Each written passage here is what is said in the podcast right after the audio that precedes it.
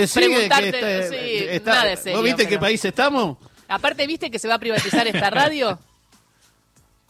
Bueno, él dijo, digamos, hoy a la mañana hizo esos anuncios con el eh, con Feynman en Radio Mitre respecto a la privatización de IPF y el Servicio Nacional de Medios Públicos, lo que muestra punto uno un nivel de ignorancia absoluta de lo que significa el Sistema Nacional de Medios Públicos. Eh, en todo caso, si quiere pu- puede cerrarlo, privatizarlo. Eh, ¿Qué va a hacer? Va a privatizar todas las redes eh, de eh, provincial y todo lo que significa el Sistema Nacional de Medios Públicos.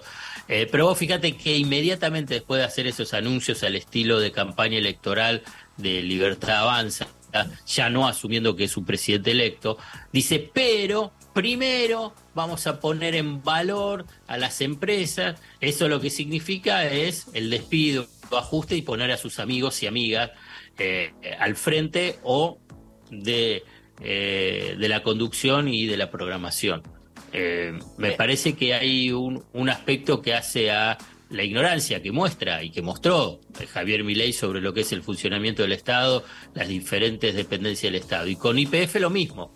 Eh, vamos a ver si quién va a ir. Hay ah, como el cargo, uno que se está mencionando es el, el de Iguacel, eh, que es un hombre de Macri, Sí. que ahí claramente es para ir a hacer negocios, digamos, con el patrimonio de todos eh, los eh, de la sociedad argentina, es para hacer negocios para sus amigos, como ya lo demostró cuando estuvo al frente de en el, en el gobierno de Macri. En vialidad. Eh, y después, eh, de vialidad, gracias, eh, vialidad. Entonces, después se verá qué es lo que, que va a hacer. Eso no implica que en todo ese tránsito no haya mucho dolor, ajuste, eh, angustia y desastre a nivel de la gestión y, y a nivel humano. Pero la verdad es que también se vivió durante Macri. Eh, hay un aspecto Sí, pero que quedamos, pero, quiero- pero durante Macri quedamos con la consecuencia de esta deuda que es una de- por- Sí. es la es la que nos hundió porque nunca terminó de pagarla porque era un- una negociación inflacionaria y fíjate lo fíjate lo que lo que terminó pasando por la decisión de Macri de traer de nuevo al Fondo Monetario Internacional. por la deuda, por, por, por también por la idea de que no, que fue gradual, ¿no? Que el problema del gobierno de Macri fue el gradualismo, cosa que es falso. Digamos, ese argumento que, eh, que impuso la derecha, o sea, el macrismo con toda su red de medios a su disposición, es que eh, lo que falló ahí es que fueron hicieron una política gradual y que tiene shock. Vos fíjate lo que fue el comienzo del gobierno de Macri. De una muy fuerte evaluación, shock inflacionario, caída del ingreso, eh, tarifazo, eh, eh, pago obsceno a los fondos buitres, por consiguiente mayor endeudamiento, apertura de los mercados financieros para un endeudamiento eh, brutal que termina con el Fondo Monetario Internacional, despidos y persecución política.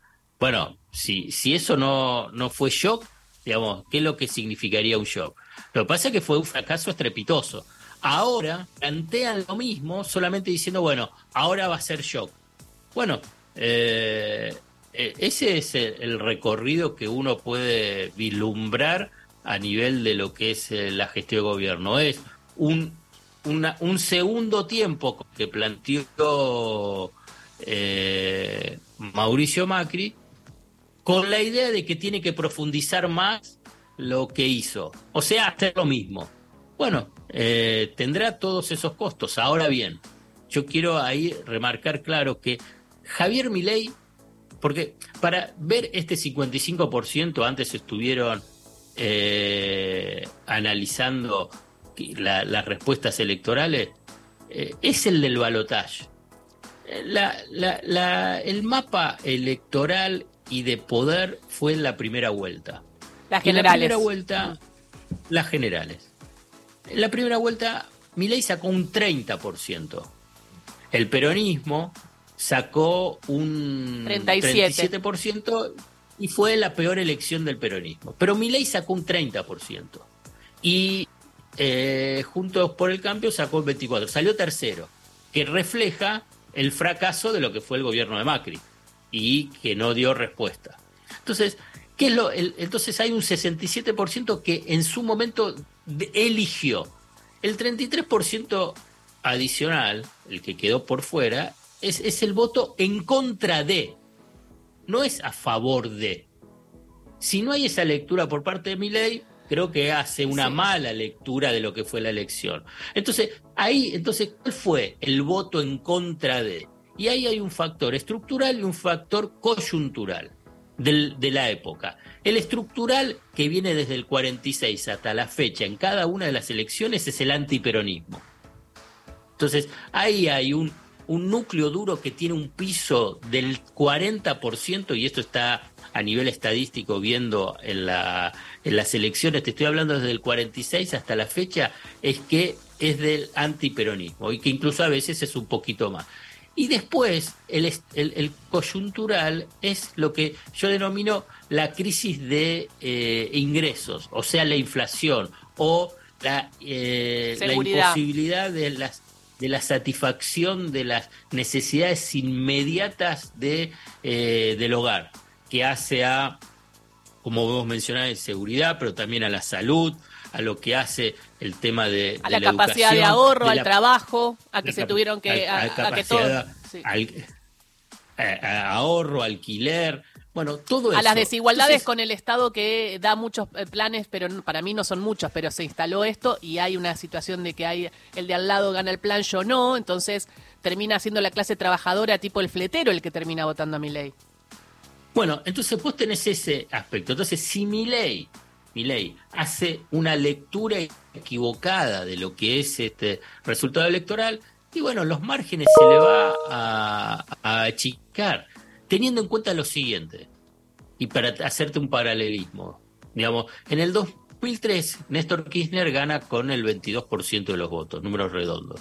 Y después, para lograr esa legitimidad política y ampliar su base electoral y fundamentalmente construcción de poder, amplía la alianza lo que se llamó la transversalidad, dando respuesta a la demanda que tenía la sociedad, que era, primero, que haya un fortalecimiento de la autoridad presidencial, estabilidad con perspectiva de crecimiento. Si mi ley piensa que tiene que dar respuesta solamente a ese 30% y además a ese otro porcentaje de la población no le da respuesta y al revés, le da eh, sufrimiento y bueno, ahí yo creo que va a empezar a eh, ver diluido lo que es eh, el poder. Ah, para, para, y lo último, como concepto, ¿sabes cuál es el momento que tiene más poder un presidente?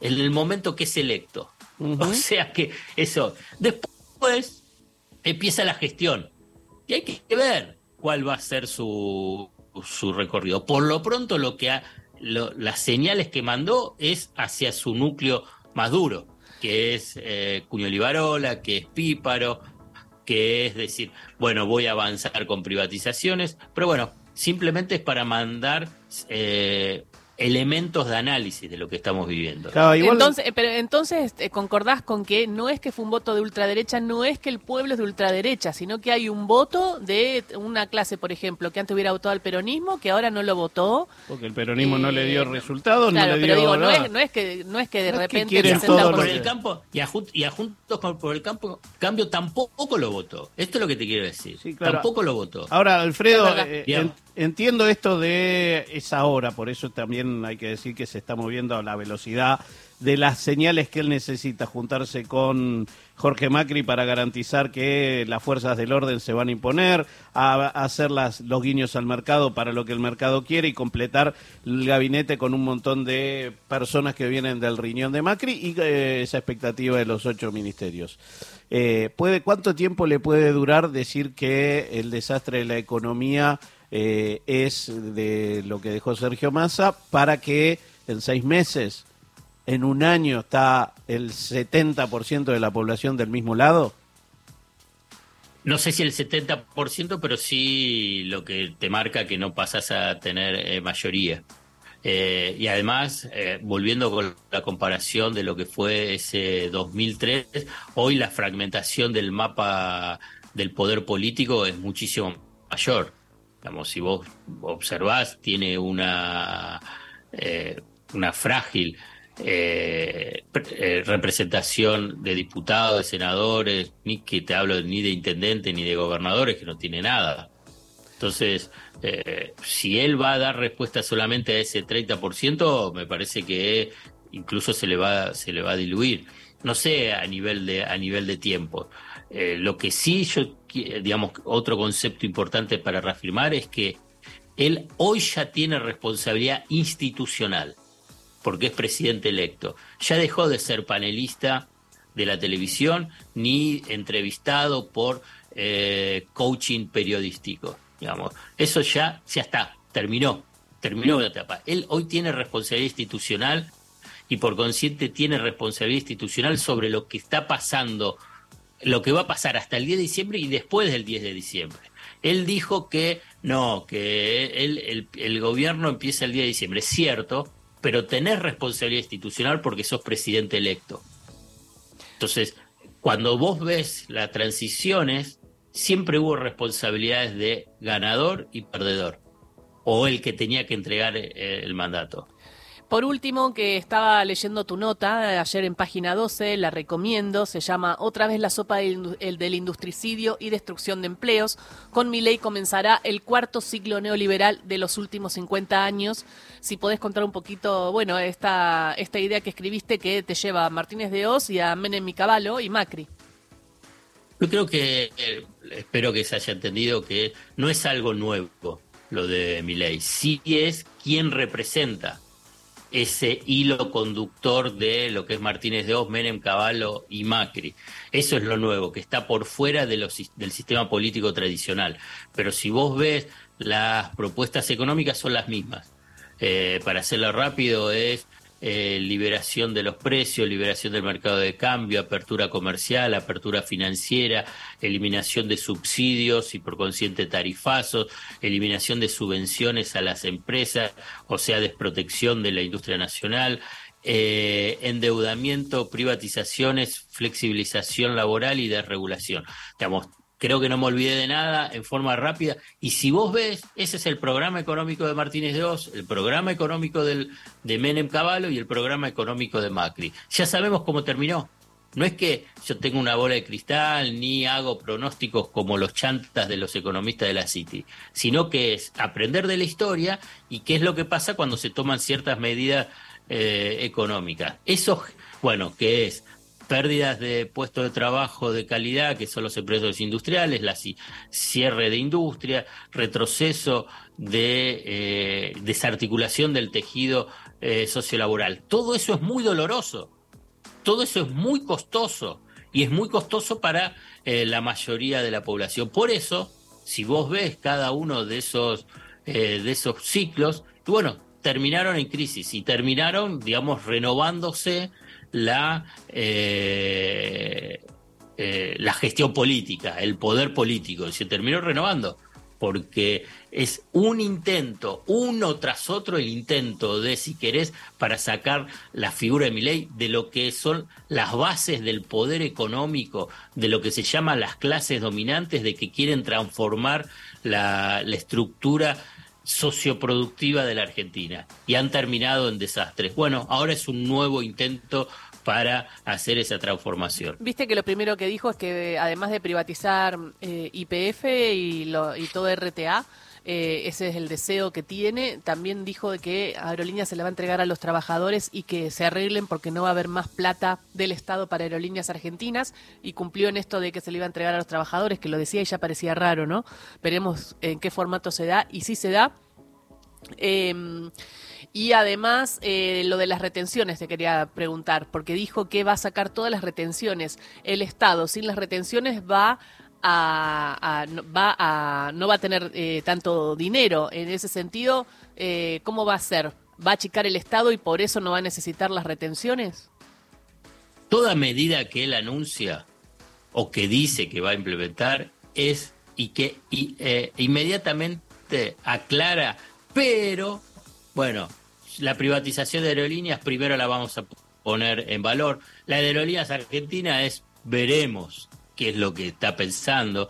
Vinculado con el tema de retenciones, ya también ya lo dijo uno de sus economistas que hay que empezar a seguir, que se llama Héctor Rubini, que es de la Universidad del SEMA, que está trabajando ahí con los equipos técnicos, o sea, con eh, un grupo de economistas junto con Emilio Campo, que va a ser el presidente del Banco Central, dice, bueno, se va a retirar en forma paulatina forma paulatina. Veremos cuáles. Por ejemplo, el macrismo también asumió y eliminó las retenciones, pero no las de la soja. Generando un bache de las cuentas públicas fenomenal. Lo que pasa es que lo cubrió con endeudamiento. Hoy no tiene esa posibilidad. Es decir, ¿cuánto puede recortar el gasto público? Eh, sin afectar también a su a, parte de su base electoral. ¿Qué va a aplicar inmediatamente? ¿Un tarifazo del 3000%? Bueno, eh, yo creo que eh, no para relativizarlo, sino para contextualizar cómo puede ser. ¿Puede hacer desastres? Sí, sí puede hacer desastres, se ha demostrado, se lo demuestra a nivel de, de hasta ahora incapacidad de comprensión de cómo funciona el Estado. Veremos si, eh, eh, y esperemos que no, no tenga incapacidad de gestión sobre la estructura estatal. Gracias, Alfredo Zayat. Hablamos el miércoles, ¿eh? Hablamos el miércoles y, seguimos viendo las decisiones que va tomando el candidato electo. Beso grande, Alfredo. Once y media. Chau, chao. Llega